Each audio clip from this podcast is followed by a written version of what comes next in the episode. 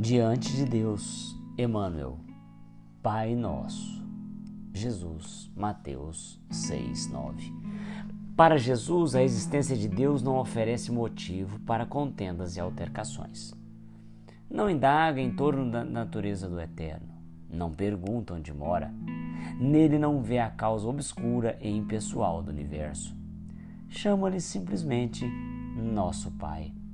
Nos instantes de trabalho e de prece, de alegria e de sofrimento, dirige-se ao Supremo Senhor na posição de filho amoroso e confiante.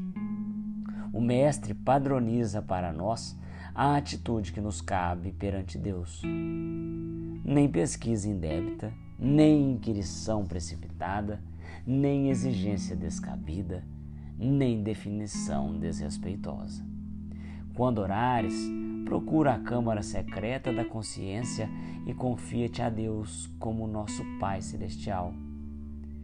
Ser sincero e fiel, na condição de filhos necessitados, a Ele nos rendamos lealmente. Não pergunte se Deus é um foco gerador de mundos ou se é uma força irradiando vidas.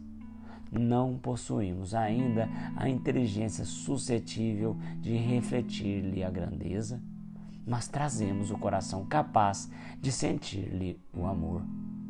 Procuremos assim nosso Pai acima de tudo, e Deus, nosso Pai, nos escutará.